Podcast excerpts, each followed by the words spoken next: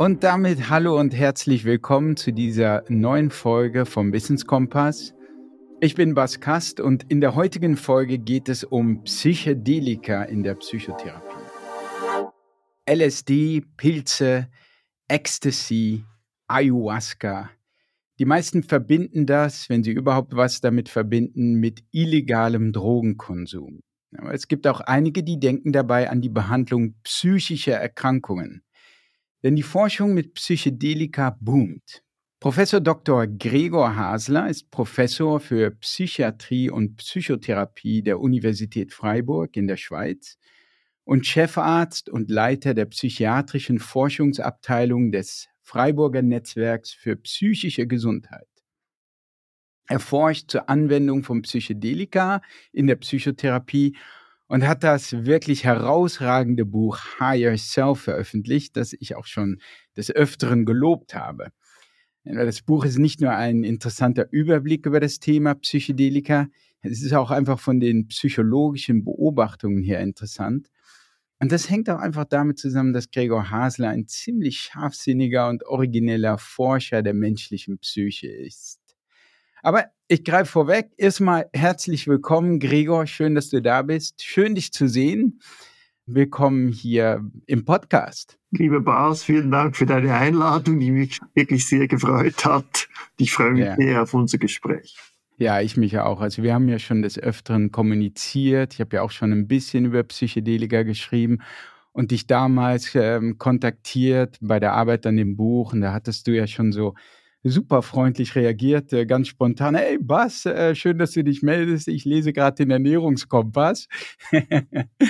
Und äh, ja, dann hast du eben selber ein Buch über Psychedelika geschrieben. Vielleicht fangen wir mal ganz beim Anfang an. Was sind Psychedelika? Wir sagen so die klassischen Psychedelika, das ist so Psilocybin, LSD, vielleicht Mescalin. Das sind eigentlich kleine Moleküle, also Medikamente, kann man sagen, die ähm, das Hirn auf ganz besondere Art stimulieren, nicht die eben psychedelische Zustände auslösen, in der zum Beispiel die Zeitwahrnehmung und die Raumwahrnehmung verändert sind. Man kann die auch sehr chemisch definieren, nicht? Sie gehen alle auf einen bestimmten Rezeptor, also so wie eine Ansatz, äh, Andockstelle im Gehirn, ein Serotonin-2A-Rezeptor. Ähm, und das ist doch erstaunlich, dass das so spezifisch ist auf diesen Rezeptor und dann so viele verschiedene Wirkungen hat, diese Stimulation des Rezeptors. Mhm. Kannst du dir noch ein bisschen mehr beschreiben, also wo dieser Rezeptor ist, welche Hirnbereiche da beeinflusst werden, wie die also genauer wirken, die Psychedelika? Also dieser Rezeptor ist vor allem so in der grauen Rinde, also im ganzen Hirn, vor allem im Vorderhirn. Ich sage es nur, das ist anders wie bei den meisten anderen Psychopharmaka. Die wirken eigentlich auf tiefe Hirnschichten, auf ähm, alte Hirnschichten und diese Psychedelika wirken wirklich auf die neuesten Hirnschichten, die wir haben. Und also Layer 5, das hat dann so verschiedene Schichten und da weiß man genau, wo das wirkt. Das ist sehr spezifisch. Und weil es natürlich sehr breit ist, auch zum Beispiel im Sehkortex wirkt es, das ist die stärkste Wirkung, äh, also da, wo wir sehen, das wird stark aktiviert. Und das hat auch damit zu tun, dass man dann so Visualisierungen hat oder Träume sieht oder Trance, weil dieser Sehkortex ist dann mit dem ganzen Hirn besser verbunden und kann eigentlich Konzepte, Ideen, Erinnerungen wie sichtbar machen und in, in ein Bild äh, verwandeln. Ja, Layer 5 hast du gesagt, das ist Schicht 5, das ist die äußerste Schicht vom Cortex, also von der Hirnrinde, richtig? Ja, also schon ganz außen, aber dann zählt man von oben nach unten. Also das ist dann eher eine tiefere Schicht. Aber schon, also wichtig ist, das ist das ganz moderne Modul des Gehirns, der neueste Chip, den wir haben, könnte man sagen. Ja, ja die äußerste Schicht ist eins und dann geht man weiter rein, zwei, drei, vier, fünf und in dieser fünften Schicht, tiefen Schicht, stecken diese Andockstellen für die Psychedelika. Und so sind die dann definiert, nicht, dass sie eben auf diesen spezifischen Rezeptor andocken. Ja, man hat einfach gemerkt, dass Medikamente nicht alle, aber die, die da stimulieren und diesen psychedelischen Zustand auslösen, also das Bewusstsein maßgebend verändern, die nennt man jetzt Psychedelika. Es gibt ja noch andere, wir denken an Ecstasy, das wird ja meistens noch mitbesprochen, du hast das auch erwähnt, wäre jetzt nicht ein Psychedelikum im engeren Sinn, aber im weiteren Sinn und das stimuliert ja das Serotoninsystem auf unspezifische Weise, auch ein bisschen diesen Rezeptor, aber macht viele andere Dinge. Aber da haben wir nicht, dass sich eben das Selbst so auflöst oder verändert und deshalb nennen wir das auch nicht Psychedelikum im engeren Sinn. Ja, aber es hat dann ähnliche Wirkung, also Ecstasy oder MDMA. Also die Psychedelika im klassischen Sinne docken an diesen Rezeptor an, an diese Andockstelle, die ja eine Serotoninrezeptor ist und MDMA löst Serotonin sozusagen aus dem synaptischen Spalt und flutet das Gehirn mit Serotonin, nicht? Ganz genau, ja. Ähm, Gregor, man muss ja sagen, anfangs, also wenn man ein bisschen zurückgeht in die Zeit, warst du relativ skeptisch diesen Substanzen gegenüber, vor allem was das High-Potenzial betrifft. Äh, du warst da auch mal in einer Fernsehshow und hast dann so den, den Anwalt der Gegenseite gespielt oder zumindest so die kritische Haltung dort eingenommen und dachtest, äh, diese Substanzen können nicht sehr hilfreich sein oder deine Einschätzung, weil sie sind nicht sehr hilfreich in der Psychotherapie. Und dann hat sich diese Einschätzung bei dir über die Jahre gewandelt. Woher kam dieser Wandel? Bin so als Medizinstudierender, also Student, habe ich also, also ein LSD-Experiment gemacht. Muss natürlich wissen, LSD ist ja wie eine Schweizer Erfindung. In der Schweiz hat man da eine positive Einstellung. Nicht Albert Hoffmann, der Erfinder, ist so ein bisschen Nationalheld. Ähm, und da habe ich mit einer anderen Studierenden und wir haben das sehr gut organisiert in einem Haus. Zwei haben geholfen, haben wir das LSD eingenommen. Und ähm, das hatte dann ganz verrückte Wirkungen. Also eben die Zeit, der Ort hat sich verändert. Aber es war doch ein bisschen gefürchtig, ein bisschen hat das auch Angst ausgelöst, ein bisschen Übelkeit. Und ich fand das wirklich extrem spannend, so philosophisch fast, dass man sieht, aha, Zeit, Ort, äh, das kreieren wir ja selber und das, das kann das Hirn verändern. Aber äh, auch zum Beispiel, wenn ich Texte las, da war jedes E auf den Kopf gestellt, also ganz spezielle Effekte außer spannend, aber ich kann mir da nicht vorstellen, dass das den Patienten hilft. Nicht die Patienten, die haben ja schon, sind ein bisschen verwirrt oder haben schon ganz spezielle Wahrnehmungen, äh, die wir nicht haben und, und das macht ihnen Angst und da war mir nicht klar, wie können diese Medikamente wirken. An sich in den 60er Jahren hat man ja auch gehört von diesen Bad Trips, von diesen bleibenden Veränderungen, also diesen sehr vielen negativen Dingen. Und als Arzt ist es natürlich immer wichtig, die Sicherheit, nicht? Ich bin auch Präsident der Schweizer Gesellschaft für Arzneimittelsicherheit in der Psychiatrie, also ich bin fast berufsmäßig für die Sicherheit der Medikamente oder fühle ich mich verantwortlich oder führe der äh, Untersuchungen und ich bin auch Berater äh, des Bundesamtes für Gesundheit. Ja, und dann gab es wenig Forschung, aber die haben das gemacht und ähm, ja, da war ich natürlich sehr mal immer erstaunt. Jedes, wenn, wenn Albert Hoffmann Geburtstag hat, gibt's da eine große Feier in der Schweiz und vor allen Medien. Und da wurde ich halt auch mal angefragt und habe schon gesagt, dass ich das recht kritisch sehe. Äh, das hat sich dann geändert, dass es gab ja mehr Studien. Man hat irgendwie gesehen, wenn man die Patienten oder die, die Person richtig auswählt, das Setting hat, das einem sicheren Setting, äh, wenn das so macht. Also Griffins in den USA hat das gemacht mit tausend Leuten so und da waren eigentlich überhaupt keine schwerwiegenden Nebenwirkungen. Das andere, was ich dann erfahren habe, ist, dass das LSD halt bei ganz verschiedenen Menschen unterschiedlich wirkt. Wenn man zum Beispiel älter wird, ich war ja jung, dann ist das typisch, diese starken Sinnesveränderungen, aber wenn man älter wird, wirkt das ganz anders und eher emotional. Und schließlich war einfach so, das wurde dann, kam mehr in den Medien und ich hatte dann auch Patientinnen und Patienten, die wollten diese Therapie und eine Patientin wollte das unbedingt. Und ich habe dann mit diesen Experten in der Schweiz Kontakt aufgenommen und sie gefragt, ob sie die Patientin behandeln. Und die haben mir dann aber gesagt, also Peter Gasser, sie sei geeignet, aber ich müsse sie selber behandeln. Sie haben so viele Anfragen, sie können das nicht für mich tun, aber sie zeigen mir, wie ich das machen kann. Und dann habe ich auch das erste Mal unter Einleitung dieser Patientin LSD gegeben und das war schon extrem erstaunlich, nicht? Diese Patientin hat eigentlich das Problem, dass sie nicht klar reden kann. Sie redet einen Satz, dann wechselt das Thema, wechselt wieder das Thema, also eine extreme Form einfach einer Konzentrationsstörung, die es fast unmöglich macht, mit ihr eine Therapie durchzuführen.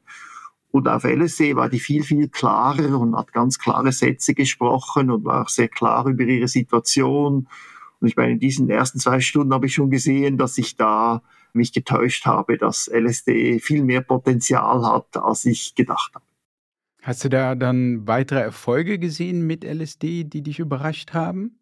Ja, ich habe dann äh, das mal gesehen, also das ist ja eine Art von Patient oder Patientin, die eben sich so klar reden können, die sich nicht konzentrieren können. Da habe ich Erfolge gesehen. Und das andere ist natürlich Menschen, die traumatisiert sind. Es gibt ja so schöne Traumatherapien, wo man so Exposition macht. Also die werden, man nimmt dann irgendwelche Bilder vom Trauma oder erzählt sie oder, oder macht Töne, die mit dem Trauma verbunden haben. Und das setzt die Patienten in Angst und mit der Zeit nimmt die Angst ab. Das Problem dieser Therapien ist, dass die meisten Leute, die nicht wollen, nicht selbst die US-amerikanischen Veteranen, 90 Prozent wollen diese Expositionstherapie nicht, weil es doch sehr belastend ist und die Leute befordert. Und ich glaube, das ist wirklich die größte Revolution mit diesem MDMA bei Trauma. Wenn man das gibt, dann muss man gar keine Exposition organisieren. Man gibt es einfach und die Patienten, die Betroffenen machen eine Selbstexposition. Irgendwie führt sie das MDMA hin zu einem Trauma, das sie verarbeiten können. Und vor allem, sie sind dann nicht überflutet, sondern sie sind wie so ein, ein Außenstehender, einer, der sich selber beobachtet und sie sehen sich mit dieser dramatischen Geschichte und können das in aller Ruhe und auch in ganzer Entspannung. Das erstaunt mich in der Patient so entspannt. Die reden zwar über ganz schreckliche Dinge, wie ihre Mutter äh, gestorben ist, aber sie sind extrem entspannt. Und ich glaube, diese Entspannung ist eine Voraussetzung, dass man dann wirklich auch dieses Trauma verarbeiten kann oder einfach sehr schwere Erfahrungen, Erinnerungen besser einordnen und auch loslassen kann. Ja, das ist super spannend. Ich habe ja selber auch einmal eine Therapie mit MDMA gemacht. Ich hatte drei Sitzungen und diese erste Sitzung war sowas von phänomenal, sowas von unbeschreiblich eindrucksvoll, dass ich es gar nicht in Worte fassen kann. Aber was ich natürlich gespürt habe in dieser Therapie, ist das MDMA, also das flutet ja dein Gehirn mit Serotonin, dass du dich subjektiv unheimlich, nicht nur entspannt, würde ich sagen, sondern auch unheimlich gestärkt fühlst. Also du fühlst dich auch voller Liebe und mit diesem Blick der Liebe guckst du jetzt plötzlich auf so eine schwierige Situation in deinem Leben und kannst da dann auch drauf gucken, weil du dich subjektiv so gestärkt fühlst. Das habe ich auch als unglaublich therapeutisch erlebt und kathartisch erlebt. Also wir kommen noch äh, auf diese ganze Traumathematik zurück. Ich wollte noch ganz kurz, bevor wir weiter mit dem Psychedelika machen, eben die herkömmliche Therapie kurz beschreiben und was da die Vor- und Nachteile sind. Denn normalerweise werden Patienten, wenn sie jetzt zum Beispiel mit einem Trauma oder mit einer Angststörung oder Depression zu dir kommen oder zu einem anderen Arzt kommen, Therapeuten kommen ja nicht mit Psychedelika behandelt, sondern mit einer kognitiven Verhaltenstherapie und oder klassischen Psychopharmaka. Also bevor wir weiter uns in diese Psychedelika vertiefen und ihre Vor- und Nachteile, wie wirken die klassischen Psychopharmaka? Also ich nehme mal an, das sind hauptsächlich SSRI, also sogenannte selektive Serotonin Reuptake Inhibitor, also auch Substanzen, die auf Serotonin wirken, aber sie wirken ja vollkommen anders als Psychedelika, nicht? Genau, also die haben ja auch das Problem, dass sie so wie MDMA das Hirn ein bisschen allgemein mit Serotonin fluten und das hat dann eben viele Wirkungen und Nebenwirkungen. Warum MDMA so verschieden ist, das ist noch schwierig zu sagen. Aber jedenfalls ist auch der Unterschied, das nimmt man ja täglich ein. Mhm. Und die Medikamente sind wirklich gut, wenn man zu viele Gefühle hat oder Ängste hat, diese Gefühle irgendwie runterzubringen. Und das ist wirklich ein Segen für ganz viele Menschen. Das Problem ist mit der Zeit, oder? Entsteht ein Phänomen, das nennen wir Emotional Numbing, also eine emotionale Abstumpfung. Man hat dann einfach weniger Emotionen, also weniger negative Emotionen und das ist kurzfristig gut, aber mit der Zeit schränkt das natürlich die viele Menschen ein oder man ist dann nicht mehr ganz in Kontakt mit seinen negativen Emotionen und das kann auch Nachteile haben. Mhm. Das andere Problem ist, was du gesagt hast, MDMA löst auch ganz viele positive Emotionen aus, nicht? Also auch Bedeutungserleben oder, oder Freude. Und das machen Psychopharmaka viel weniger, nicht? In der Depression haben wir das Kernsymptom, ist auch die Lustlosigkeit, die Interesseverlust. Und gerade gegen dieses Kernsymptom haben wir relativ wenig Möglichkeiten. Wir können einfach den Stresslevel senken, die Ängste senken, aber die wirklich positiven Gefühle, die kommen dann manchmal wieder, aber die Wirkung ist eher gering. Und das ist zum Beispiel auch jetzt bei Psychedelika ein Vorteil, da kommen wir noch zurück. Dann haben wir, ich sage nur, die Beruhigungsmittel, die Benzodiazepin, die Tranquilizer, die sind noch stärker, einfach im Angst reduzieren. Da ist das Problem, dass eben die Neuroplastizität dann runtergeht. Man muss schon sehen, wir werden dann von Neuroplastizität sprechen müssen. Das heißt, wie plastisch, wie veränderbar ist das Hirn? Und man kann schon sagen, Psychedelika steigern diese Plastizität und die anderen senken sie. Das ist nicht nur schlecht, oder? Es gibt Situationen, da sucht man einfach Stabilität und das Hirn soll sich mal nicht so bewegen und dann ist es gut, können wir das Hirn ein bisschen in einen Shutdown bringen. Immer langfristig beginnen die Probleme, wo zwischen Benzodiazepinen man weniger lernt und auch die Psychotherapie weniger wirksam ist äh, dass man so wie sich Nachteile einholt. Bei den Benzodiazepinen ist ja auch so, dass dann eine Abhängigkeitsgefahr besteht. Das ist ja bei Antidepressiva nicht der Fall. Und das äh, schränkt dann diese, äh, der Einsatz dieser Medikamente auch ein. Ja, dieser Verlust von Gefühlsintensität, von Abstumpfung, Numbness, emotional numbing, wie du es beschreibst, was auch viele beklagen, wenn sie herkömmliche Antidepressiva nehmen, ist, dass ihre Sexualität, dass sie die nicht mehr so spüren. Und du schreibst, glaube ich, auch in deinem Buch, dass also dieses ganze Phänomen, ich, ich fühle das, ich spüre das Leben nicht mehr, dann dazu führt, dass viele Patienten dann diese Psychopharmaka auch absetzen und nicht mehr nehmen wollen, nicht? Ganz genau das andere, das Numbing sieht man in allen Bereichen und auch in der Sexualität, auch hier ist natürlich in der akuten Depression das nicht so ein Problem, weil die Sexualität meistens nicht so ein Thema ist. Äh, aber mit der Zeit kann das wirklich zu Beziehungsproblemen führen. Das andere ist natürlich eben, es gibt nicht ganz hypersexuelle Menschen, da ist es immer noch ein Segen, kann man die Sexualität senken. Eben, ich sage, ich möchte nichts gegen diese Medikamente sagen, aber wir haben einfach ein gewissen Spektrum. In der Psychiatrie sind wir sehr gut, zu viel an zu viel an zu viel an irgendetwas zu senken, aber wir sind relativ schwach im wenn man irgendeinen Mangel hat an Gefühl, Mangel an Freude, Mangel an sexuellen Interessen, die zu steigern, da sind wir viel schlechter. Und deshalb sind wir jetzt froh, mit diesem Psychedelika haben wir neue Methoden, die eben auch Probleme haben, sie können destabilisieren, aber immerhin, wir sind jetzt näher dran, auch überhaupt dieses Positive im Hirn äh, zu verstehen. Ja, also ich erinnere mich an eine Studie, die wirklich sehr wichtig war in diesem ganzen Zusammenhang die einen direkten Vergleich auch gemacht hat mit depressiven Patienten. Die eine Gruppe bekam eines der bekanntesten SSRI oder wirksamsten Escitalopram, also das wirkt wie ein klassisches Psychopharmakum, klassisches Antidepressivum. Und die andere Gruppe bekam, ich glaube, es waren ein oder zwei Behandlungen mit Psilocybin, also jener aktiven Substanz in den Magic Mushrooms. Und diese Studie ist von einem Pionier der modernen Psychedelika-Forschung, Robin Carhart Harris, und ist erschienen in dem ersten Medizinerfachblatt überhaupt weltweit, dem New England Journal of Medicine, und war entsprechend wichtig und wurde so ein bisschen, also vom Framing her, wie die Studie daherkam, war es so ein bisschen so, ach ja, die wirken auch nicht so viel besser. Aber wenn du wirklich in die Details dieser Studie guckst, dann siehst du, dass mit Hilfe von Psilocybin die Remission doppelt so hoch war bei Psilocybin im Vergleich zu dem besten Antidepressivum, das wir herkömmlicherweise haben. Also Remission ist, dass sozusagen auf dem Papier die Depression im Grunde nicht mehr da ist, dass man nicht mehr davon reden kann. Und nicht nur das, und da komme ich jetzt auf den Aspekt, den du jetzt beschrieben hast, die haben auch in dieser Studie beschrieben, wie die Leute, die in der Gruppe waren, die Psilocybin bekommen hat, zum Beispiel gesagt haben, oh, ich kann wieder weinen. Und das klingt jetzt erstmal negativ, aber für einen depressiven Patienten, die sehr häufig darüber klagen, dass sie gar nichts mehr spüren, ist das etwas sehr Positives, wenn die wieder weinen können und diese, die einfach diese Gefühle wieder fühlen können. Das waren also schon sehr frappierende Unterschiede und sehr eindrucksvolle Unterschiede, nicht? Genau.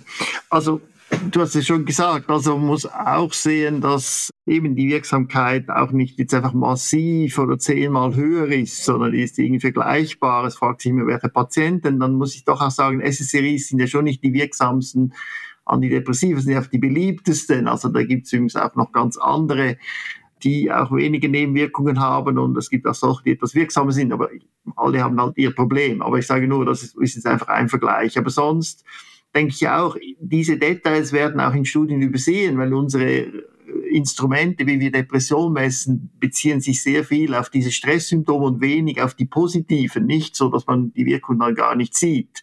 Also wenn ich mehr positive Emotionen habe. Aber ich glaube schon, also ich bin absolut einverstanden mit dir für viele Menschen. Es ist übrigens auch kulturell, oder? Vor, wenn man Listening Prozac liest, ins Buch zu den SSRIs, da war eine andere Zeit, da war es wie cool oder feministisch zum Beispiel, dass man wenig Gefühle hat. Aha. Und jetzt äh, ändert sich das. Wir waren jetzt ein bisschen gekühlt und cool war cool. Und jetzt ändert sich das und die Menschen, das merke ich bei meinen Patientinnen und Patienten, die wollen wieder Emotionen haben und jetzt müssen wir uns anpassen. Aber das ist auch noch ein interessanter Aspekt.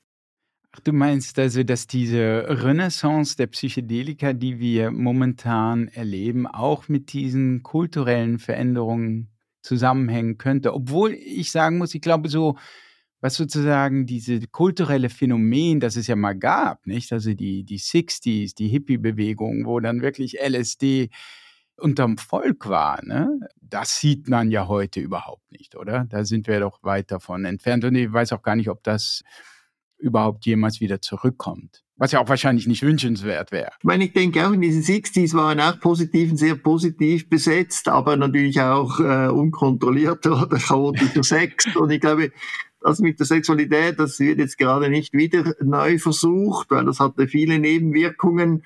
Aber ich glaube schon, dass ähm, positive Emotionen, wir sehen ja das auch in diesen Büchern, zwischen Michael Palin oder auch von dir, das sind ja jetzt nicht äh, Rockstar-Emotionen, sondern neu sind diese Emotionen ja mehr so im familiären, habe ich das Gefühl, also mit seinen Freunden.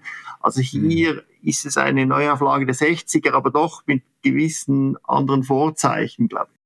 Ja, also privater meinst du? Ja, wirklich privater mhm. und mehr die Beziehungsqualität spielt eine Rolle. Es geht auch nicht um Sexualität, sondern ich glaube, wir merken, dass wir jetzt ein bisschen einsam geworden sind und möchten wieder Verbindungen knüpfen, wieder eine Gemeinschaft haben. Die Familie ist ja dir wichtig, mir auch sehr wichtig. Das sind ein bisschen andere Werte. Nicht in den 60s ging es ja darum, all das zu zerstören und jetzt ist es zerstört und jetzt müssen wir wieder ein bisschen aufforsten, natürlich anders. Ja, absolut. Also ich kann auch sagen, bei MDMA, also meine Frau war wirklich sehr präsent. Also nur mal, vielleicht kannst du das auch gleich mal beschreiben aus der Außensicht, wie so eine Therapie abläuft. Aber so aus der Innensicht, wenn man so eine Substanz bekommt wie MDMA, ist das ja fast so ein bisschen wie so ein luzider Traum. Also ein Traum und du bist aber bewusst, du bist dir dessen bewusst, dass du träumst. Und es war so faszinierend, dass ich saß da und du steuerst ja gar nichts. Du machst überhaupt nichts sondern das kommt einfach. Und deshalb bist du auch so beeindruckt, dass du das Gefühl hast, das ist so wesentlich, weil ich es nicht mehr bewusst raussuche, sondern irgendwie mein Unbewusstes oder mein Gehirn will mir das zeigen jetzt. Und es war einfach so faszinierend, dass meine Frau so präsent war, wie so ein Geist bei mir. Sie war natürlich nicht mit mir im Raum, und dann auch meine Kinder tatsächlich. Also, dass es sehr schnell bei mir um Familie ging, um Liebe ging und einfach auch mir noch einmal zu zeigen, wie wichtig das ist. Ja, und wenn wir da schon sind, also zumindest jetzt was die subjektive Komponente betrifft, vielleicht kannst du einmal so eine, erstens einmal beschreiben, welche Substanzen du bei Therapien verwendest und in welchen Kontexten auch, also bei welchen psychiatrischen Störungen und ja, dann auch vielleicht, wie so eine Therapiesitzung dann abläuft damit wir uns das vorstellen können. Das ist ein Vergleich mit den luziden Träumen, das finde ich ein sehr guter Vergleich. Also das denke ich auch. Es ist ja ein Traum, muss man sehen, ist sehr flüchtig und wir können uns schlecht erinnern. Ein Traum ist manchmal auch nicht farbig, sondern mehr so schattiert. Und äh, bei diesen psychedelischen Träumen kann man sagen, viel länger hält das an. Es ist auch farbig, es ist viel mehr ausgearbeitet. Aber das ist schon wirklich magisch, weil sich eben häufig auch wirklich äh, Probleme ganz neu darstellen. Es entstehen ganz neue Metaphern zum Teil, auch sprachlich, wie man die Probleme besprechen kann. Oder eben, man sieht natürlich auch, was einem wichtig ist, nicht? Also diese Personen erscheinen dann und eben, man kann auch übrigens mit den Patienten darüber reden, also man kann sich ein bisschen wecken und dann gehen sie wieder zurück und sind wieder in dieser Trance oder in diesem Traum.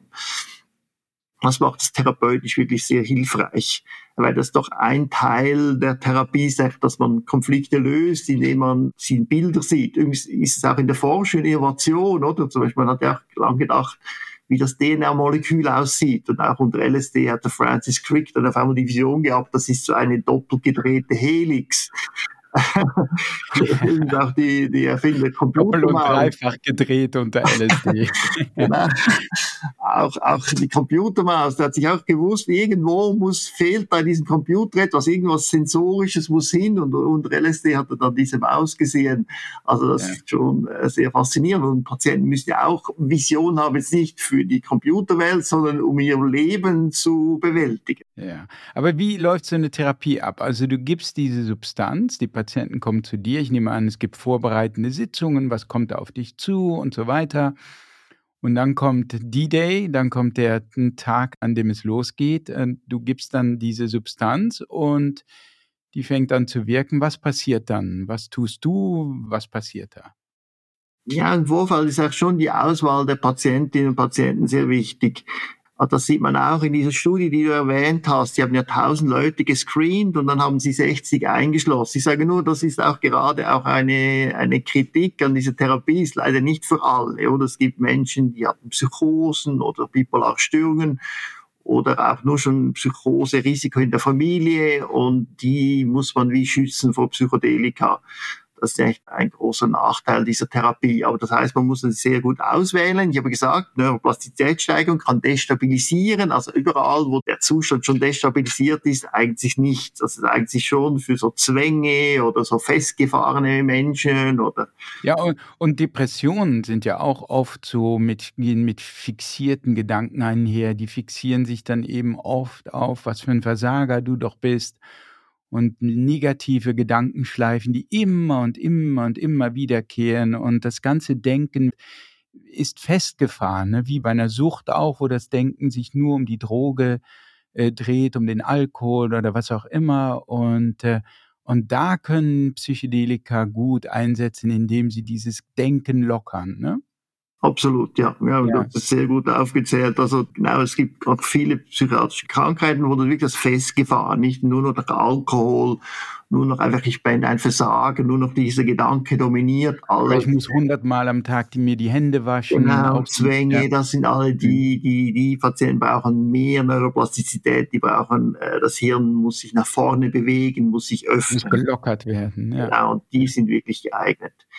Und wie geht dann, dann so eine Therapie? Also man hat die Substanz genommen und sie fängt an zu wirken. Und was machst du überhaupt dann was? Oder wartest du einfach ab, äh, bis sich da dieser luzider Traum einsetzt? Ich muss sagen, die Vorbereitung ist sehr wichtig. Als erstes mal die Auswahl und der Schweizer Bewilligung ja. haben und dann kommt die Vorbereitung, wo ich auch das, mein Zimmer natürlich zeige und alle Details, Toilette oder wo man hingehen kann und wo man alles bespricht mit dem Essen, mit den Kleidern. Ich habe eine ganze Checkliste, also dieses wie eine Bergtour, die man da vorbereitet.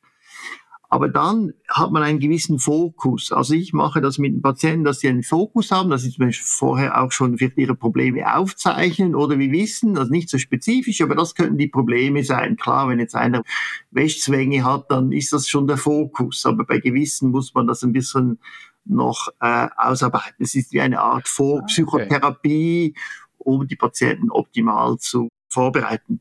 Weil das hilft mir dann auch als Guide mehr oder weniger, die Patienten wieder zurückzuführen auf die Probleme, die wir eigentlich bearbeiten wollen. Also in meinen Händen ist es doch ganz klar eine Psychotherapie, die verstärkt wird. Also man geht mit einer gewissen Intention in diese psychedelische genau, Sitzung genau. hinein. Ja, absolut. Okay. Und mhm. dann, wie gesagt, ich komme um neun und dann gibt's noch mal so einen First Check oder man schaut, ob alles okay ist. Ich weiß nicht, wenn ich sehe Angst, gewisse haben extreme Angst, dann ist es ungeeignet oder die, die nehmen vielleicht noch Beruhigungsmittel, dann ist es auch nicht geeignet. Das muss man schauen, geht's jetzt heute. Also Und dann nehmen die Patienten die Substanz ein und dann passiert eine Stunde nichts. Dann, aber das ist auch alles schon vorbereitet. Die meditieren dann oder die lesen oder man hat schon so ganz Gespräche, aber, aber keine intensiven Gespräche, weil man muss ja offen sein für die Wirkung. Mhm. Und du tritt dann eben bei uns jetzt um halb elf Uhr vielleicht ein und man spielt Musik überall auf der Welt. Das hat mich übrigens auch überzeugt, hat die gleichen Methoden. Und wir in der Schweiz haben nur ein Drittel Musik meistens und sonst auch Stille. Stille ist auch ganz wichtig für mich, aber teilweise Musik und diese Musik bespreche ich nicht im Voraus, weil das Hirn ist so verändert, das mag ganz andere Musik und äh, da gibt's einfach so Playlists, die sich eignen.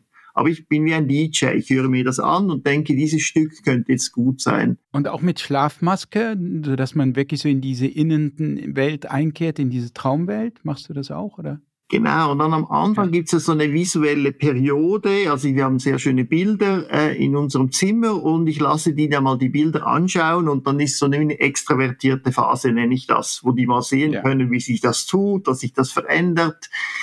Aber das ist genau richtig. Es gibt Menschen, die würden den ganzen Tag dann nur noch mit diesen Bildern beschäftigen und das unterbreche ich dann, weil ich sage, wir haben ja einen gewissen Fokus.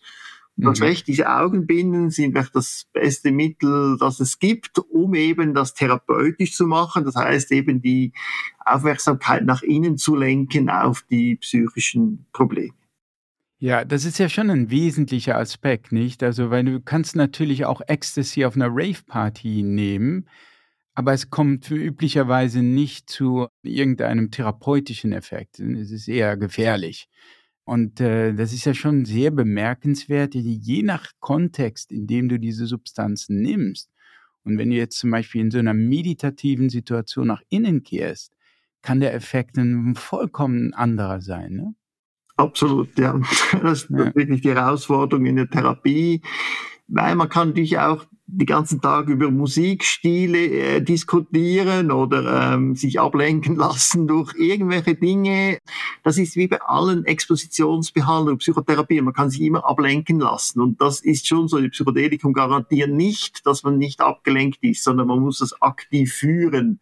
Das heißt, mhm. durch die Musik, durch die Umgebung, durch die Ruhe, natürlich auch, dass ich wieder diesen Fokus oder wenn die, die Bilder gemacht haben, Vorbereitung, zeige ich nochmal die Bilder und diese Augenmaske. Und was ich mache, ich wecke die dann jede Stunde. Ich glaube, das machen nicht so viele, aber es gibt, weil das geht so gut. Man kann sie so hier rausnehmen aus dieser Trance, sage ich mal, und fragen, wo stehen sie jetzt? Wie spüren sie etwas? Wie stark ist das? Man kann auch gute Effekte, gibt es negative Effekte, wie entspannt sind sie, weil ich gemerkt habe, das ist der wichtigste Prädiktor für den Behandlungserfolg.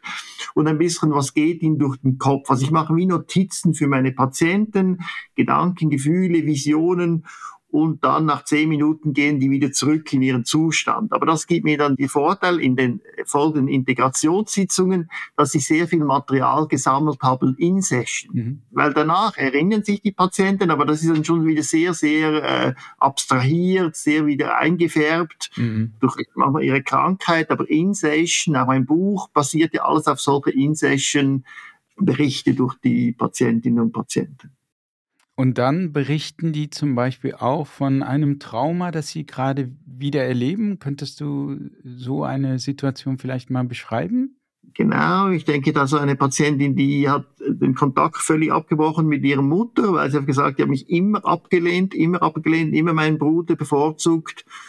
Und unter äh, LSD hatte sie eine Reise nach Hause und, und hat dann diese Situation auch so ganz plastisch gesehen und hat dann irgendwie gemerkt, also meine Mutter habe mich eigentlich gar nicht immer abgelehnt. Ich habe sie auch, sie auch abgelehnt und das war alles viel komplizierter. Die war ja auch extrem unter Druck. Und das ist der eine Effekt, dass das autobiografische Gedächtnis viel besser ist. Und dann sehen die Patienten das viel differenzierter, oder? Weil die haben mich abgelehnt, ist wie ein Urteil. Da habe ich einfach das Kapitel mit diesem Satz abgeschlossen. Aber unter LSD hat sie gesehen, das ist doch alles viel komplexer und das haben wir dann äh, aufgenommen in der Integrationssitzung und sie hat dann auch ihre Mutter wieder Kontakt, kontaktiert und steht wieder in Kontakt. Nicht, sie war jetzt nicht schwer traumatisiert, aber doch, für sie war ihre Kindheit einfach wie eine Tabuzone geworden. Ja, das finde ich interessant, weil ich glaube, was da auch eine Rolle spielt, ist, dass bei diesen Substanzen, wenn man die nimmt, häufig so dein Ego runtergefahren wird. Und man sieht ja alles durch die Linse des eigenen Egos. Und auch zumal als Kind hat man ja immer das Gefühl, ich bin schuld oder ich war es oder wenn meine Mutter so und so reagiert hat, weil ich so war. Aber das kann natürlich gut so sein, dass die Mutter selbst von ihrem Ehemann geschlagen wurde oder was weiß ich, verlassen wurde und unter Druck stand und gestresst war und das gar nicht so wirklich mit dir zu tun hat.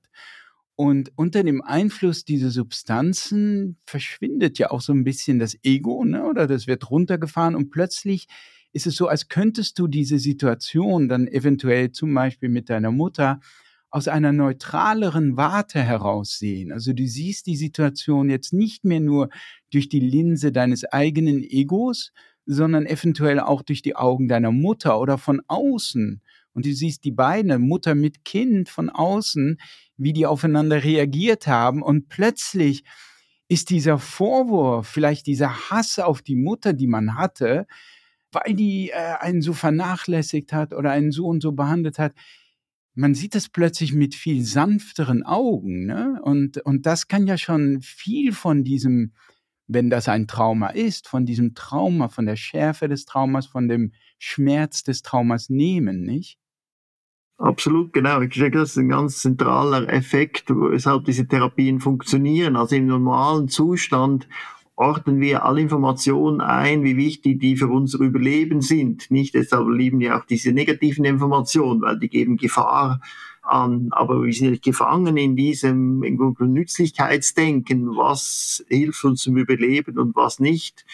Und genau was man also Ich-Auflösung nennt, ist ja nicht eine Ich-Auflösung, es entsteht wie ein neues Ich oder ein neues Selbst. Es ist ja immer irgendein Beobachter, es ist ja nie so, dass man sich völlig auflöst aber der steht weiter außen und genau auch bei dieser Patientin, hat, die hat ja sich selber gesehen, interagieren mit ihrer Mutter, vielleicht wie in gewissen Träumen. Und genau, du hast recht, das ist eine seltsame, diese Außenposition, dieser Außenbeobachter ist sehr gütig, nicht? Der sieht das irgendwie nicht so kritisch, eben aus Distanz, ist eben so entspannt, so wie ein bisschen eine Großmutter sieht, wie ihr Enkelkind etwas tut, ist auch nicht gerade so aufgeregt, sondern schaut sich das an. Und das ist natürlich sehr hilfreich, um eben ähm, solche negativen Erfahrungen neu zu beleuchten und auch zu verarbeiten. Gregor, ich habe mich oft gefragt, warum es überhaupt sinnvoll ist und therapeutisch und kathartisch sein kann, ein Trauma wieder zu, zu revisiten. Also man geht wieder zu diesem Trauma hin. Wieso soll das kathartisch sein? Und ich habe mir immer gedacht, das ist doch einfach schmerzhaft, wenn man da wieder hingeht. Und ich glaube, die ganze Beschäftigung mit diesen Substanzen hat mich, äh, hat mir, was das betrifft, die Augen geöffnet. Und du schreibst in diesem Zusammenhang von dem Helioskop-Effekt. So hast du den genannt, hast auch ein kleines Paper zugeschrieben. Und äh, du beschreibst diesen Effekt auch in deinem Buch. Ich glaube, das ist ein ganz wesentlicher Aspekt. Bei alledem ist es so ein bisschen das Herzstück der Wirkungsweise, glaube ich, dieser Psychedelika. Und kannst du diesen Effekt beschreiben? Ich meine, du hast ihn schon etwas beschrieben. Also eine ganz phänomenologisch oder einfach kann man sagen, die sehen das Trauma und es ist keine Retraumatisierung, weil du hast völlig recht. Es ist nicht immer gut, das Trauma zu wecken, nicht? Also gerade Patienten, die immer wieder Arztwechsel haben, immer wieder von ihrem Traum erzählen müssen, denen geht es manchmal schlechter oder man weiß auch von, wenn man einfach zum Meditation Retreat geht, sind doch bis zu 14 Prozent, die sagen, ich wurde retraumatisiert, das ist gewisse Gefahren involviert wenn man das tut, weil sonst vergisst man ja mit der Zeit Dinge und wenn man die wieder erinnert, kann das auch das Negative verstärken. Aber äh, wie du gesagt hast, Teleskopeffekt heißt einfach, ich meine, letztlich, dass die Leute sagen, ich habe das wieder gesehen, aber es war hilfreich, nicht? Ich kann jetzt besser damit umgehen, nicht? Und da kann man sagen, wie kommt das zustande? Und ich habe, du hast vieles gesagt. Eines ist das nämlich so Positivitätseffekt. Irgendwo ist das so positiv gesehen. Das heißt jetzt nicht unkritisch übrigens, aber einfach mal etwas positiv. Und das andere, was du auch gesagt hast, diese Ich-Auflösung. Wenn ich natürlich ein anderes oder ein äußeres Ich bin oder irgendwie das Ich ein bisschen transzendiert ist, dann ist es weniger ätzend, weniger schmerzhaft. Und in diesem Moment kann ich eben das Trauma anschauen, ohne mich anzuspannen, ohne gleich wieder eine Stressreaktion zu verursachen, die das vielleicht verschlimmen würde, sondern hat diese extreme äh, Entspannung. Nicht warum das alles ist, wie wir nicht, ist ja auch so, dass die Patienten das Trauma selber aufsuchen. Das ist auch etwas anderes. Sonst als Therapeut bei Spinnenphobie zeigt man die Spinne, aber hier ist ja die, die Substanz führt ja die Patienten zu gewissen Traumen, aber auch zu gewissen nicht, die offensichtlich nicht reif sind. Und wenn man dann mhm. längere Therapien macht, was sie in der Schweiz machen, über Jahre, sieht man, dass die mit der Zeit dann immer zu schlimmeren Traumas hingehen, nicht? Das nennt das Effekt, so wie eine Knäuel, alte Telefonschnur, die man dann langsam aufwickelt. Aber das ist der andere Aspekt, dass die eben die Substanz ja eigentlich das Trauma aussucht. Ja. Also bis zu einem gewissen Grad ist es eben wie eine Expositions- oder Konfrontationstherapie, wie mit der Spinnenphobie, wie du beschrieben hast. Am liebsten würde man, wenn man Angst vor Spinnen hat, verständlicherweise sich verstecken, wegrennen. Äh, und die beste Therapie ist aber auf die Spinne zuzugehen, was aber eben schwierig ist. Und das kann man machen, indem man sich zum Beispiel erstmal eine Zeichnung von der Spinne anguckt. So geht ja eine klassische Verhaltenstherapie nicht oder die, eben die Konfrontationstherapie, wo man dann eben versucht, zum Patienten mit so einer Phobie dann langsam ranzuführen und immer wieder in so eine Situation der Entspannung zu bringen. Du siehst die Spinne, eigentlich hast du Angst, aber jetzt entspannst du dich und du merkst, du machst eigentlich immer wieder die Erfahrung, es ist nicht so eine Bedrohung, wie sie in deinem Kopf ist. Und dann wird diese Vorstellung, dass die Spinne Bedrohung ist, wird systematisch entkräftet. Und ähnlich geht man vor im Grunde bei einem Trauma. Man will nicht zu diesem Trauma hingehen, weil es zu schmerzhaft ist. Und wenn man es aber doch tut und in der Lage ist, sich dabei zu entspannen oder sogar positive Gefühle zu entfalten, dann kann man das Trauma nach und nach entkräften. Und dabei helfen eben diese Substanzen nicht. Kannst du in diesem Zusammenhang vielleicht, äh, ich nehme an, du bist äh, vertraut mit dem Begriff der Rekonsolidierung, obwohl er in deinem Buch nicht fällt, beschreibst du Studien, die tatsächlich dieses Phänomen der Rekonsolidierung auf neuronaler Ebene beschreiben. Kannst du das vielleicht kurz beschreiben, was da auf neuronaler Ebene passieren könnte, wenn wir von einem Trauma heilen? Na, wir nehme ich das auch, was du gesagt hast. Also, weshalb muss man das dann wieder erleben, nicht? Also, ja. einfacher wäre einfach, die Spinne ist da und ich, ich gebe dir einfach Unterricht und du liest ein Buch über Spinnen. Ja. Das ist auch hilfreich und dann hast du weniger Angst vor dieser Spinne. Aber bei vielen Menschen geht das nicht. Die sagen, ich weiß schon, dass die Spinne nicht gefährlich ist, aber ich habe diese Angst. Das ist im Trauma auch so, nicht? Ich kann dir schon erklären, das Trauma war ja vorbei und jetzt sind sie in einer anderen Situation oder ist gar nicht relevant für sie und die verstehen das das und trotzdem haben sie diese Emotionen, die sehr störend oder belastend sind. Das heißt eben, dass in unserem Hirn ja, diese Erinnerung tief verwurzelt ist, ja nicht nur an einem Ort des Gehirns, sondern verschiedenen, auch jede Sinnesmodalität hat Erinnerungen und das Traumagedächtnis ist abgespeichert, eben manchmal auch etwas vereinfacht, also abstrahiert, einfach Mutter gleich böse, Mutter gleich ganz starke negative Emotionen, Mutter gleich Gefahr und solche Dinge, weil in der Nacht werden ja ganz viele Informationen gelöscht und da gibt es wie so eine abstrakte Version des Gedächtnisses. Und nun ist es schwierig, da ranzukommen. Irgendwie ist es so gut gespeichert und, und wenn wir auch da rational darüber nachdenken, endet das, das das Gedächtnis nicht. Also man muss das wieder wecken, man muss das wieder aktivieren und schauen, dass es eben rekonsolidiert wird, dass es, also es wie verbessert oder eine revidierte Fassung gespeichert wird. Also das ist eine Art, wie wir damit umgehen.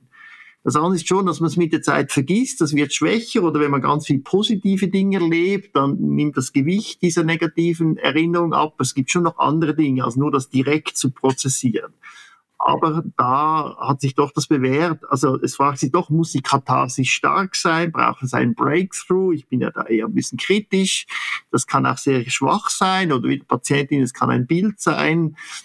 Aber das wird sich dann auch noch zeigen in der Forschung. Was braucht es dann wirklich, damit diese Verarbeitung stattfindet?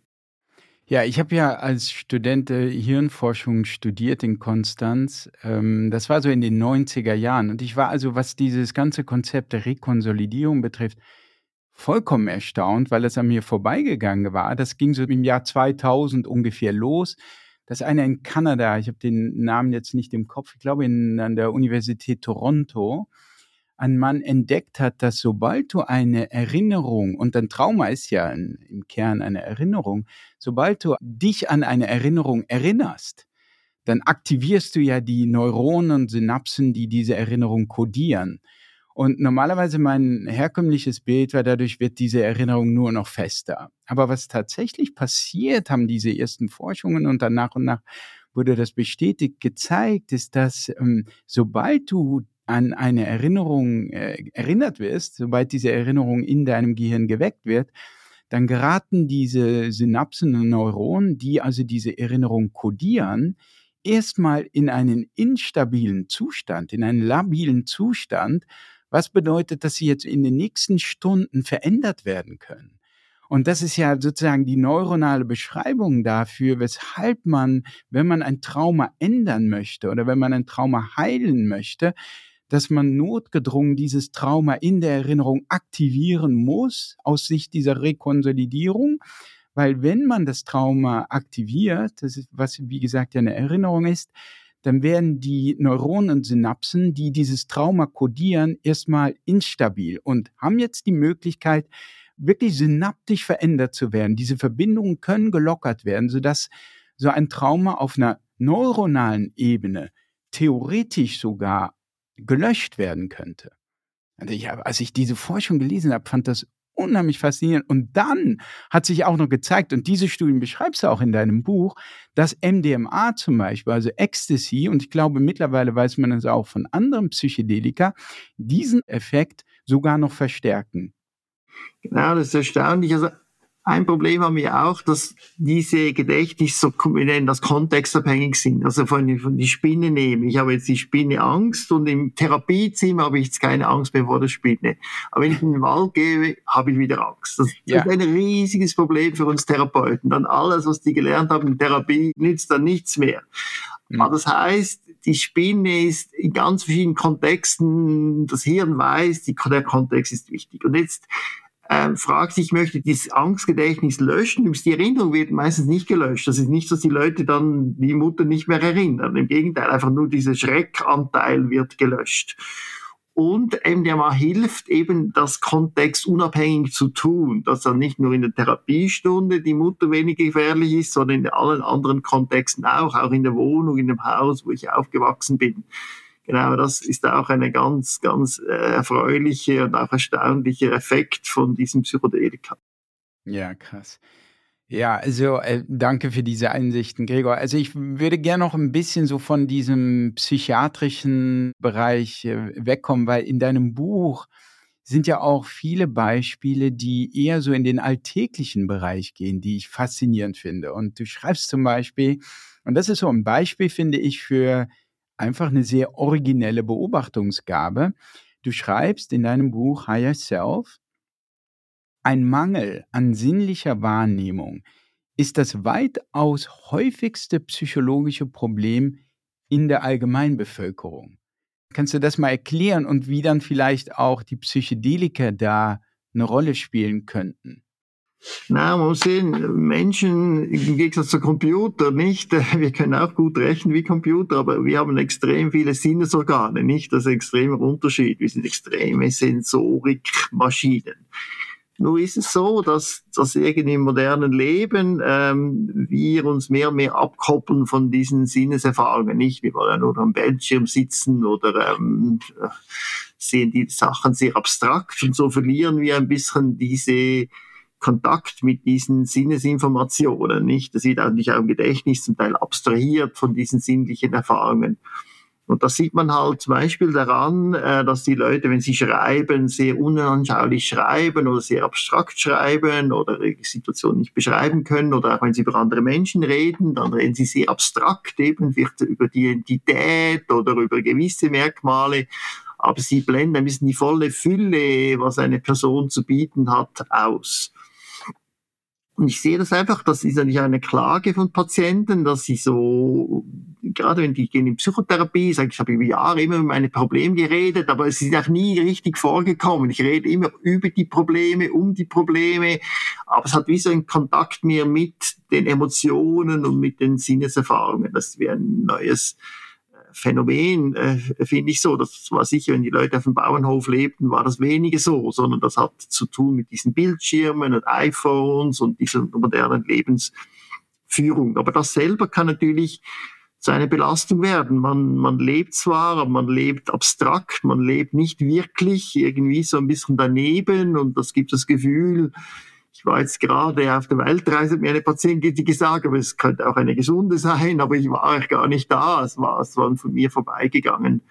Und das möchten wir doch, eine ganz intensive Erfahrung auch machen, die bleibt, die eben alle Sinnesorgane daran beteiligt sind. Das ist einfach auch eine Lebensqualität. Und da kann man sagen, dass nicht nur natürlich, man kann auch in die Natur gehen und man kann weniger Bildschirmzeit und so weiter machen, aber man kann schon auch sagen, dass Psychedelika da schon auch einen zurückführen. Und zugleich schreibst du in dem Buch, dass eben dieses, dieses Wegkommen von dieser sinnlichen Welt hin zum abstrakten Denken eben auch wirklich zum Beispiel Depressionen begünstigt, oder? Genau, also das kann man sehr einfach sagen. Ich meine, ganz trivial ist, wenn jemand erblindet oder jemand nicht mehr hört oder jemand vor allem auch nicht mehr schmecken kann, dann, dann nimmt das Depressionsrisiko zu. Also da sieht man, wie wichtig für unser Wohlergehen diese Sinnesdaten sind. Klar, man kann sich da wieder äh, daran äh, gewöhnen. Also das Abkopfen von den Sinnesorganen immer mehr zu abstrakten Denken, zu man denkt, also eher Rumination, eben das auch so, so man ja. grübelt darüber nach. Oder zum Beispiel bei Ängsten sieht man das auch, dass Leute, die so dauernd sich Sorgen machen, man schaut, was machen sie für Sorgen? Also das Geld könnte ausgehen, die Gesundheit könnte runtergehen, aber es ist immer sehr abstrakt, wenn man fragt, ja genau, Geld runtergehen, wie, wie ist das jetzt genau? Dann kommt eigentlich nichts, nicht? Der Kontostand ist gar nicht so schlecht, sondern das ja. kann man schon sagen, wenn die Ängste so in diesem Abstrakten bleiben und nicht gefüttert werden durch, durch reale Beobachtungen, durch direkte Erfahrungen, dann nehmen die Ängste zu, zum Beispiel, und dann, dann kann man in einen totalen Angstzustand geraten, weil einem irgendwie dieser Kontakt zur Welt abhanden gekommen ist. Ja. Wir sind jetzt schon so ein bisschen gekommen in diesen normalen Bereich. Wie stehst du dazu? Weil es ist klar, dass für dich, für manche Patienten oder in, manchmal in einem psychiatrischen Bereich, manchmal gut gescreent, du hast ja schon klar gemacht, wie, wie wichtig das Screening ist und wie viele Menschen überhaupt nicht geeignet sind für solche Substanzen. Wie siehst du den normalen Bereich? Wie siehst du da den Einsatz von Psychedelika, die also nicht auf eine Heilung in diesem Sinne zielen, sondern eher so, wenn man so will, in den Bereich Lifestyle gehen. Wie stehst du zu dem Einsatz in diesem ganz normalen Bereich von LSD, Psilocybin oder auch meinetwegen MDMA, wobei ich denken würde, MDMA ist, glaube ich, gar nicht so super geeignet dafür. Vielleicht kannst du da auch noch was zu sagen. Also ich stehe da positiv gegenüber. Ich denke, es, das ist nicht so, dass man da psychisch krank sein muss, um davon zu profitieren. Wir beide haben ja auch profitiert. es ist einfach so, dass natürlich jetzt ist es illegal, das möchte ich auch betonen. Also ich mache Dinge, die legal sind und eben das haben die Gefahren, dass gewisse das ja nicht gut äh, damit umgehen können, also mental überfordert sind oder auch genetischen oder anderen Dispositionen. Also deshalb bin ich eher ein bisschen gegen die Legalisierung, aber auch Alkohol tragen nicht alle.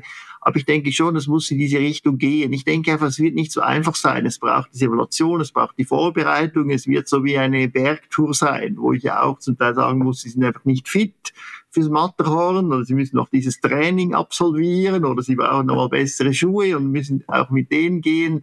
So stelle ich mir das vor. Aber dann, ja, kann mir es sehr gut vorstellen. Zu den Substanzen vielleicht noch, also auch MDMA ist geeignet. Also MDMA ist wie ein bisschen einfacher, das löst noch mehr positive Gefühle aus. Es hat wenig Gefahr, dass die Leute völlig verwirrt sind. Also man kann sich zum Beispiel vorstellen, früher als es in der Schweiz Lizenzen gab, also die Psychiater durften alles geben, die Ausgewählten, die haben meistens mal eine Sitzung mit MDMA gemacht und sind dann zu Psilocybin oder LSD gegangen. Also alle Substanzen haben ihre Vor- und Nachteile, aber ich denke, das könnte man ja daneben mit diesen interessierten Personen anschauen. Auch Ayahuasca spielt da sicher eine Rolle oder wird auch in Zukunft eine Rolle spielen.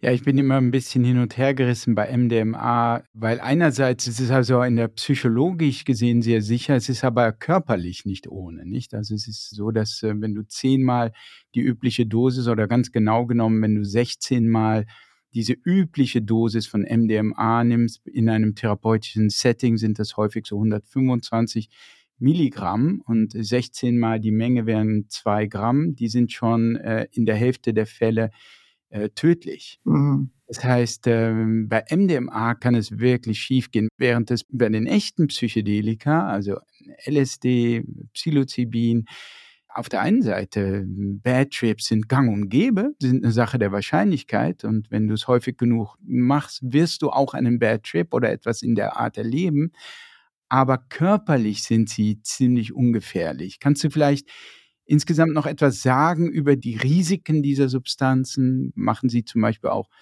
besteht die Gefahr der Sucht und äh, nur, dass du auch noch mal ein bisschen was sagst, kritisch sagst zu dem Thema, weil es ja nicht darum geht, jetzt rauszurennen und alle sollen Psilocybin nehmen. Ja, also mit MDMA haben die viel Erfahrung von den Partys. In Zürich gibt es immer noch diese Street Parade, so wie den Love Parade in Berlin. Und da war ich ja früher auch im Notfall in Zürich. Ich muss erstaunlich sagen, es gab erstaunlich wenig so akute Nebenwirkungen durch MDMA. Es gibt die Abhängigkeit, äh, das haben wir Patienten auch in der Klinik. Also wenn man das nicht dauernd nimmt, kann MDMA abhängig machen. Das machen der Psilocybin und LSD nicht. Also körperlich gebe ich dir recht, aber du musst schon sehen, die häufigsten Nebenwirkungen sind schon psychisch. Also ich habe doch ganz viele E-Mails jede Woche von Leuten, die berichten, die haben so einen Trip gehabt, auch mit LSD, Psilocybin, Ayahuasca und jetzt sind sie verunsichert, sie wissen nicht, ob sie sich Schaden zugefügt haben oder sie waren in einem seltsamen Retreat und kriegten Angst und sind dann geflohen und haben dann im Wald noch Tiere gesehen und, und, und sind jetzt zutiefst verängstigt und wollen deshalb meine Beratung. Also sind doch vor allem diese, dass man überfordert sein kann, weil das Setting schlecht ist, aber auch, weil man einfach überfordert ist durch diese Fülle an Erfahrungen, die man macht. Deshalb sollte das äh, geleitet sein. Und da hast du schon recht bei den Patienten, also das hat meine Erfahrung, da ist halt MDMA schon harmloser, die körperlich, das stimmt, aber äh, die richtigen auch sehr schweren Trips, das ist zum Glück selten, aber wo man das wirklich lange nachbearbeiten muss, das ist schon eher unter LSD und Psilocybin. Also alle haben Vor- und Nachteile, aber ich würde das MDMA schon auch noch äh, behalten wollen, auch für äh, später mal für die Gesunden, wo man sieht, also die Person hat keine Suchtrisiken, ist fit, da ist der MDMA ist nicht gefährlich, aber sie hat vielleicht psychisch ist sie nicht so fit, also hat vielleicht Mühe, Dinge zu verarbeiten, schon früher gehabt, schon wie bei Filmen ist sie befordert. Ähm, dann ist MDMA vielleicht doch eine gute Option, weil das eher so eine wirklich positive Erfahrung gibt. Also sozusagen als Empfehlung für, wenn jetzt jemand sagt, das interessiert mich, in der Schweiz gibt es äh, Anlaufstellen, da gibt es dich und ich glaube so ungefähr 50 weitere Kollegen, wo man das also wirklich legal machen kann, wenn man zum Beispiel unter einer Depression leidet, die sich auch nicht anders äh, behandeln lässt oder zum Beispiel schwer krank ist, nicht? Aber wie geht das in Deutschland? Ja, nur ein Bemerken, in der Schweiz muss man also Wohnsitz in der Schweiz haben, damit man eine Bewilligung kriegt. Ja. Sonst muss ich sagen, ich hoffe schon, dass nächstes Jahr oder übernächstes Jahr MDMA dann auf den Markt kommt, dass es zugelassen ist. Und in den USA war erst nur, oder? Ja, aber ich weiß nicht, wie das Deutschland ist. In der Schweiz wäre das dann automatisch auch hier off-label-mäßig ah. zugelassen. Ah, okay. Ähm, in der Schweiz, okay. In der Schweiz, das weiß ich nicht, wie das in Europa ist. Aber es ist schon ein Unterschied, wenn irgendwo ein großes Land eine Substanz bewilligt hat, dann ändern sich weltweit die Bedingungen nicht. Also genau, und man muss dazu sagen, in den USA steht also insbesondere eben MDMA kurz vor der offiziellen Zulassung als Arzneimittel. Sonst würde ich sagen, wenn man gesund ist, dann es gibt halt ganz unterschiedliche Angebote, aber es gibt in Holland sicher gute Angebote kenne mich natürlich nicht aus. Also ich kenne natürlich schon Leute, die sich auskennen. Deshalb weiß ich, dass es gute Angebote gibt für Gesunde. Jetzt, wenn man wirklich eine schwere Depression hat, frage mich schon, ich wäre da schon etwas zurückhaltend, weil die in diesen Zentren sind natürlich nicht vorbereitet. Häufig werden auch Menschen mit schweren psychiatrischen Krankheiten ja ausgeschlossen. Also da muss ich sagen, habe ich jetzt keine Empfehlung. Also meine Empfehlung ja. wäre vielleicht auch mal etwas zu warten und zu hoffen, dass bald äh, das offiziell dann bewilligt wird. Wobei natürlich Warten für so manchen psychiatrischen Patienten schwer ist. Ne? Vielleicht eine Sache, die in Deutschland äh, vollkommen legal ist, off-label, wäre eben Ketamin, nicht? Vielleicht mhm, kannst genau. du dazu noch ein Wort sagen, wie wirksam das ist oder für wen das in Frage kommen könnte? Genau, also Ketamin ist doch besser, äh, als man denkt. Es ist nicht so in den Medien, ist schön, dass du das erwähnst, aber das hat man jetzt noch viel mehr Studien gemacht. Man muss denken, bei Psychedelium haben wir 300, bei Ketamin haben wir Tausende von Patienten untersucht, auch sehr breit. Und das ist ja sicher, also es sind ganz kleine Mengen von Ketamin, nicht zu verwechseln mit Ketamin in der Anästhesie oder in Partys. Das sind Mikrodosen, eine Art Ketamin-Homöopathie betreiben wir hier. Und das erzeugt übrigens auch einen psychedelischen Zustand über eine Stunde und das eignet sich wirklich für die Depressionsbehandlung. Auch hier in Fribourg behandeln wir schwere Depressionen mit diesem äh, Ketaminspray, den es jetzt gibt und das ist ja auch zugelassen. In Deutschland gibt es auch Ketaminkliniken. Auch hier muss man dann die richtige auswählen, schauen, dass die Dosis tief ist. Auf keinen Fall Beruhigungsmittel dazugeben, wie das Anästhesisten tun. Aber das ist auch eine eine Option, die wirklich da ist und auch ein guter Einstieg ist in die psychedelische Therapie. Denn auch Ketamin hat diese Dinge, die wir besprochen haben. Also man hat auch so eine Außenwirkung, man hat auch äh, mehr positive Gefühle, es macht keine emotionale Abstumpfung. Also das alles trifft auch auf Ketamin zu. Ja, danke, Gregor. Also genau, Ketamin, also vollkommen legal in Deutschland. Die Möglichkeit gibt es wird sehr häufig äh, und in sehr vielen Studien eingesetzt bei der Behandlung von Depressionen. Ja, Gregor, wir haben ziemlich ausführlich gesprochen. Wenn man jetzt so ein bisschen einen Ausblick gibt über dieses Thema, über Psychedelika und Therapien, wie siehst du das, wenn diese Substanzen mehr und mehr legalisiert werden, mehr und mehr auch Teil des äh, psychiatrischen Werkzeugkastens werden? Wie, wie groß siehst du da das Potenzial? Wird das etwas sein, was gang und gäbe sein wird am Ende? Oder wird das aus deiner Sicht immer zu so einer Art Nischenphänomen bleiben, das nur für ganz ausgewählte Patienten und Menschen in Frage kommt? Genau, ist schon ein bisschen meine Sorge. Wir sehen das beim Ketamin, das ist jetzt da, aber es ist trotzdem ein Nischenprodukt geblieben. Eines ist ja die Kosten, oder diese, es ist doch sehr teuer, diese Therapie. Also muss ja mehrere Stunden, das sind im Schluss 20 Stunden. Äh, die Substanz ist auch in der Schweiz nicht so ganz billig ähm, wer bezahlt das, werden die Kassen das wirklich bereit bezahlen. Und das andere ist natürlich, ist ein extremer Aufwand. In der Schweiz haben wir einen Ärztemangel, ich glaube in Deutschland auch. Also wir haben ja nicht zu viele Ärzte. Also es müssen sich Zentren bilden, aber man muss schon sehen, wenn, wenn wir natürlich sagen, wir haben diese Therapie, dann melden sich ja ganz viele Menschen, aber das ist natürlich eine kleine Minderheit, nicht? Wenn wir in der Klinik jeden Patienten fragen, der kommt, dann viele haben da kein Interesse. Also das wird sich zeigen, aber ich habe schon, das sieht man eben in dieser Harris-Studie von 1000 gescreenten, das waren alle Interessierte, es sind am Schluss noch 60 geblieben. Dann gibt es solche, die, für die das keine Option ist. Also das wird sich zeigen, aber es ist schon möglich, dass das eine sehr wichtige Therapie ist für gewisse Personen, aber doch ein Nischenprodukt bleiben könnte. Okay. Ja, gut. Vielen Dank, Gregor, für diese Einblicke. Ich würde sagen, das war es auch schon wieder mit der heutigen Folge. Und wer Interesse hat und noch tiefer in dieses Thema Psychedelika einsteigen möchte, dem kann ich, wie gesagt, nur dein Buch Higher Self ans Herz legen das nicht nur einen schönen Überblick über Psychedelika gibt, sondern auch wirklich originelle Einsichten in die menschliche Psyche und herrlich zu lesen ist. Ich kann übrigens spontan sagen, dass das, was dir manchmal fehlt in den Büchern, Gregor, diese nicht sinnliche Art und Weise zu schreiben, das fehlt dir nicht. Du schreibst sehr sinnlich. Es gibt da Beispiele von einer Frau, die du dann ausführst, die in den Wald geht, etc. Und das ist alles so hübsch beschrieben. Insofern, ich möchte ähm, allen, die sich für Psychedelika und Psychotherapie interessieren, Gregors Buch wirklich ans Herz legen. Higher Self. Ja, und alle Infos in dieser Folge findet ihr wie immer in den Show Notes. Am Montag erscheint wie üblich eine kurze Episode, in der ich einen kleinen Deep Dive mache, egal ob es um eine aktuelle Studie zu dem Thema geht oder um praktische Tipps für euren Alltag. Das war's für heute.